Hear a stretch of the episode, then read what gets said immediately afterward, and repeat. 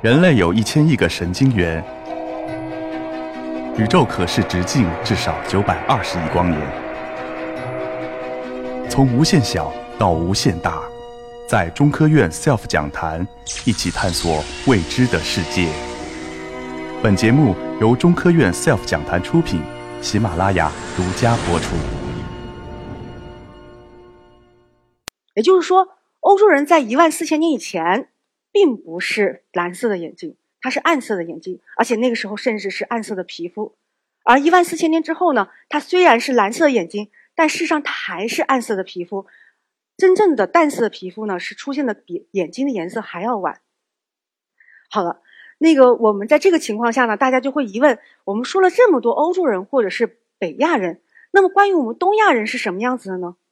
其实非常幸运，在过去的三个月里面呢，我们获得了第一个。中国自己的古基因组，这个呢是距今大概四万年前在北京的田园洞。这个个体呢非常有意义，在于我们第一点要了解它到底是不是东亚人。有人会好奇，它既然在北京，那它就应该是东亚人啊？那不一定，为什么呢？我们举一个实例，就是在欧洲呢就发现过这样的四万年前既有已经是欧洲人的个体，还存在还没有成为欧洲人的个体。所以，即使这个个体，我们的田园洞在我们的北京发现了，但不并不意味着他是东亚人。所以，第一点呢，我们要搞清楚的就是他到底是不是东亚人。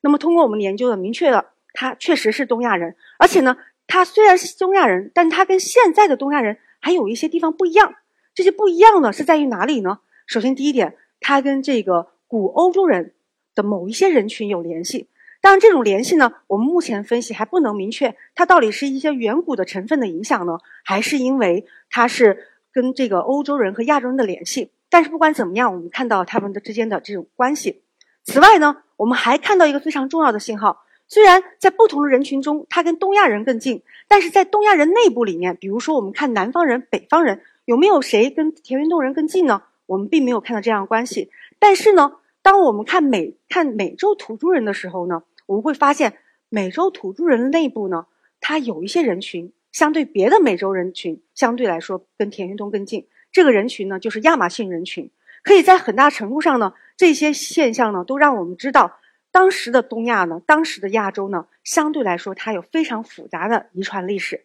但是这仅仅是一个研究告诉我们这么多信息，这也就不使得我们呢不由得去期待，当我们有更多的研究、更多的分析的时候呢，我们能了解更多的画面。这是关于我们现代人自己的一个演化。那么第二个问题，我相信大家有些人一直在期待，就是关于我们现代人曾经存在过跟古人类，也就是灭绝这种古人类有过共存的关系。那么有没有可能我们通过当时的一些现代人的 DNA 捕获到我们现在画面中看到了这一幕呢？有可能的。但是呢，这个有可能我待会儿再说。我先想让大家了解的，就是我们这些灭绝的古人类到底对我们现代人有什么样的影响？尤其是对我们东亚人有什么样的影响？我们看一下。首先，第一点呢，现在的所有的这个欧洲人和亚洲人呢，他都有百分之一、百分之二的尼安德特人。也就是说，在座的你我，只要你不是非洲人，你肯定有尼安德特的成分。但是呢，我们东亚人呢，会比欧洲人的成尼安德特成分要高一些。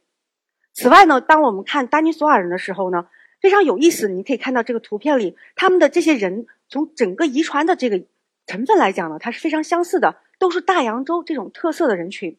但是在这些相似的人群中呢，它并不是每一个个体都有丹尼索瓦人。我们以此为界，它的所有的相关人群呢，其实只有这一边的人群呢有丹尼索瓦人，这边人群是没有丹尼索瓦人的。那么这也就让我们知道，古人类呢对我们现代人的影响呢，它也是多元的，是非常复杂的。那么这是关于对我们现在的人的影响。那我们在这里呢，想举一个对当时的现代人的影响，而且这个当时的现代人的影响是非常有意思的，而且这种发现呢，这种研究呢，可以说是我们人类历史上的一个幸运。为什么这么讲？最主要的一个因素呢，就是因为当时的现代人的 DNA 呢，相对于我们现在的 DNA 呢，它跟当时发生的事件更近。我们举一个最非常简单的示意图。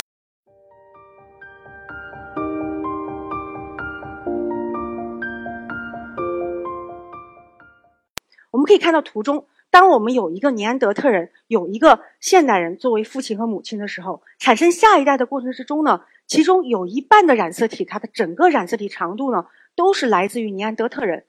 当随着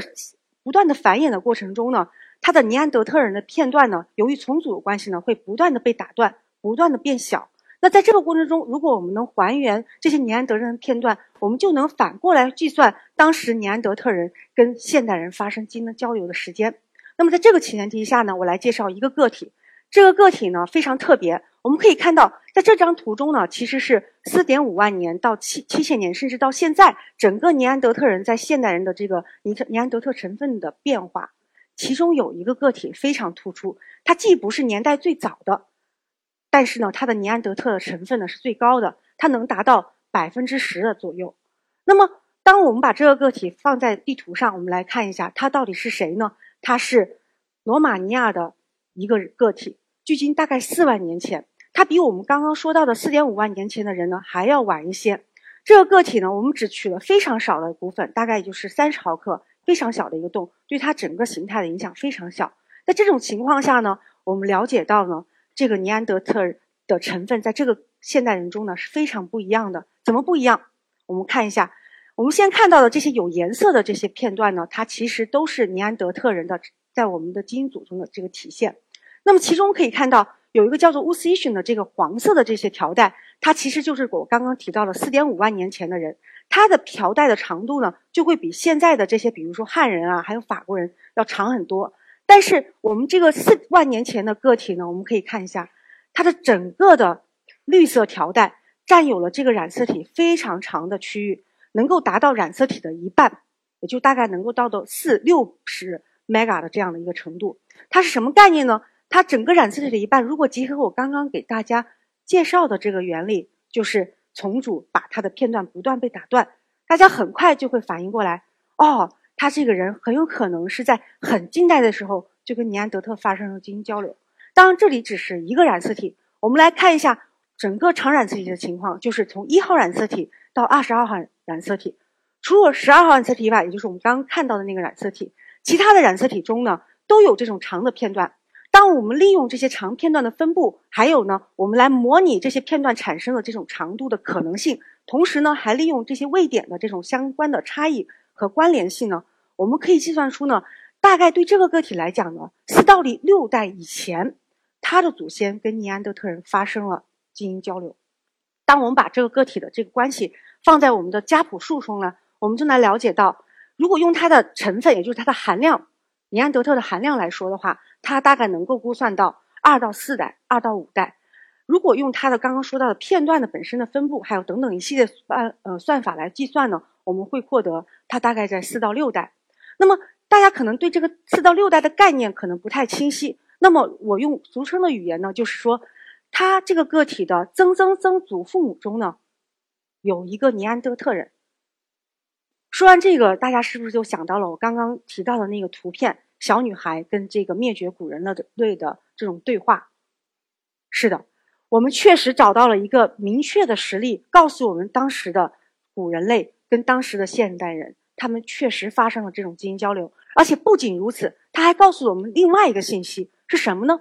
结合我们之前提到的尼安德特人对我们现在的现代人的影响，我们刚刚提到了整个欧亚大陆人群都受到了这个尼安德特人的影响，也就是说，除了非洲人以外，那么结合这个特点呢，大家会想到它很有可能是在欧亚人群分离之前。那么通过相关的这种研究呢，大家认为呢，它发生的时间地点呢？很有可能就是图中看到这个圆圈的位置，也就是近东的区域。而且呢，通过不管是我们现在的 DNA，还是当时的早期现代人的 DNA 呢，我们大概计算出来呢，它的时间是距今五到六万年前发生的。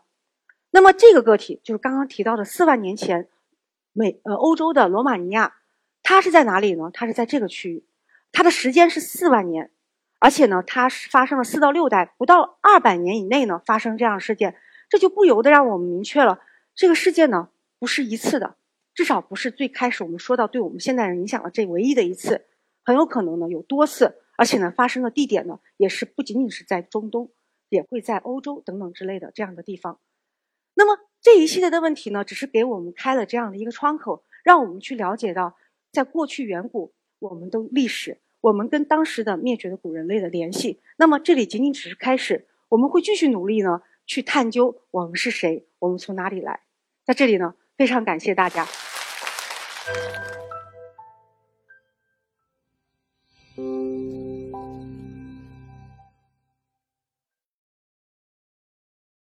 SELF 讲坛自然专场，四月二十八日晚六点半，从微观生命到天文摄影，从世界上第一枚恐龙琥珀到卧底象牙走私，现场两百观众席，喜马拉雅同步直播，可关注 SELF 讲坛官方微信公众号报名和获取直播信息。